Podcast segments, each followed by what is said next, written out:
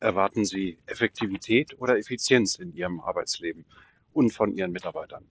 Also eine ganz spannende Frage ist, äh, ob es denn Sinn macht, äh, 20 Tabellen pro Woche oder 25 Tabellen pro Woche zu machen und äh, das dann auch als Leistung Ihrer Mitarbeiter gelten zu lassen. Für Mitarbeiter zählt häufig die Effizienz. Was habe ich an Menge geschafft? Für Sie als Führungskraft muss zwingend die Effektivität gelten. Das heißt, in welche Richtung wollen wir, was ist das Ziel? Und dann die einzelnen Maßnahmen auf das Ziel abzustimmen. Und dann können wir auch effizient werden. Oder vielleicht unsere Mitarbeiter. Denken Sie bitte dran. Effektivität vor Effizienz.